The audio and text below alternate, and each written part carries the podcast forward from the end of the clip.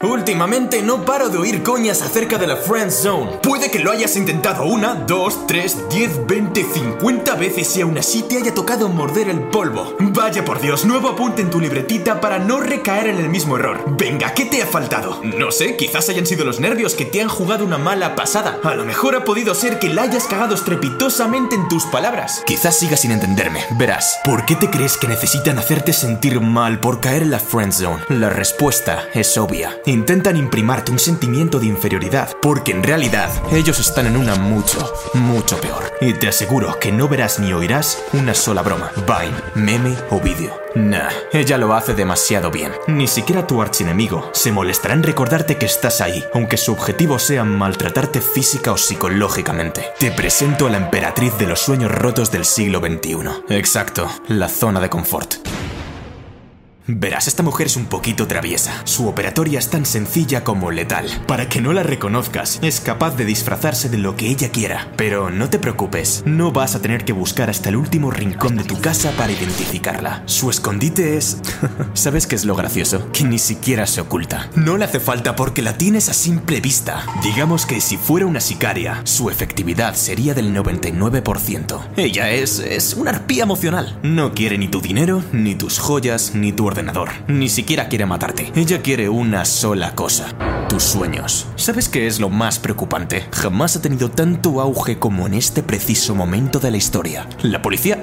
La policía es incapaz de detenerla porque... ¡Exacto! Ellos también son presa de sus frías garras. Es una paradoja en sí misma. No obstante, algunos han podido identificarla e incluso han publicado fotos en sus redes sociales. Mirad, aquí os dejo una de las imágenes más comunes de las personas que ya la han encontrado. Pero espérate que esta no es la única declaración que he visto. Joder, la verdad es que no se parecen en absoluto. Más aún si pasamos a la siguiente y a la siguiente y a la siguiente. Así es imposible identificar a un criminal. Si tuviéramos que hacer un informe policial acerca de la zona de confort, se produciría una sobrecarga en la base de datos del ordenador más potente del mundo. Te voy a volver a repetir la pregunta anterior. ¿Cuál es su escondite? ¿Cómo? ¿Que todavía no lo sabes? Venga, tienes que estar vacilándome. Por favor, levántate, dirígete al baño y colócate delante del espejo. Ahora dime, ¿sabes ya dónde se oculta? ¡Exacto! Observa tu mediocridad, tu agonía, tu desesperación. La zona de confort está dentro de ti. Tus pensamientos han sido violados como manecillas de un reloj. Eres tan sumamente manipulable que a tu cerebro no le cuesta ningún esfuerzo extraviarse de sus rutas neuronales habituales. Tu subconsciente trata de embaucar a tu mente consciente como sea. Es que no me apetece hacerlo. Ah, hoy no tengo tiempo. Es muy arriesgado. ¿Ves? Y lo mejor es que en poner excusas no te va a faltar creatividad, te lo aseguro. Pero ¿qué es exactamente la zona de confort?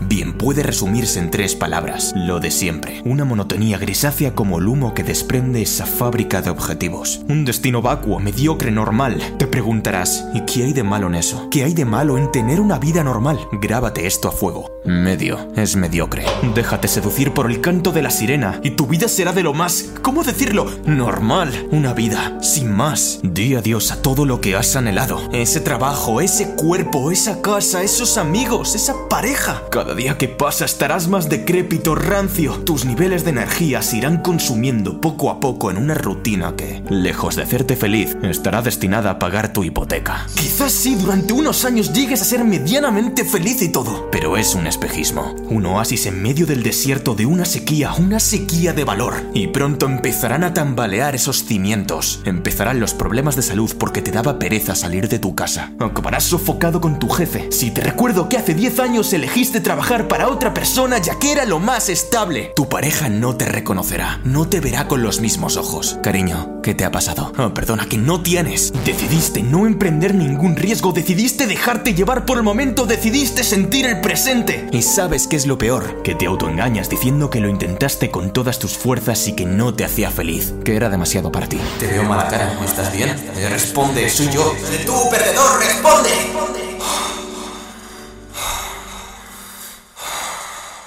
No, me niego a estar aquí un segundo más. Lo entiendo, tienes miedo y es lógico. Te recuerdo que sin él probablemente tú no estarías aquí, ya que es puro instinto de supervivencia. El miedo es tu aliado, es esa voz que de vez en cuando necesita un poco de atención, que trata de darte información valiosa para emprender el vuelo. Pero una cosa es tener miedo y otra muy distinta que el miedo te paralice. Yo me quedo con una frase de Mark Zuckerberg. El mayor riesgo es no cometer riesgo. ¿Vas a dejar que ella tome las riendas de la partida? ¿Vas a permitir caer en un desazón eterno? ¿Vas a dejar que un hábito determine el resto de tu vida? Y si lo entiendo, tienes miedo de perder ese placer que te proporciona estar dentro de la zona de confort. Pero te voy a decir algo que te dejará todavía más aterrorizado. Y es que mientras tú miras este vídeo, tu posible pareja está conociendo a otra persona. Cada día te estás haciendo más y más sedentario. Otro emprenderá esa idea revolucionaria que podría cambiar miles y miles de vidas. Y alguien comprará ese lugar al que alguna vez tú consideraste tu futuro hogar. Mientras no tengas el valor de ser tu mejor versión,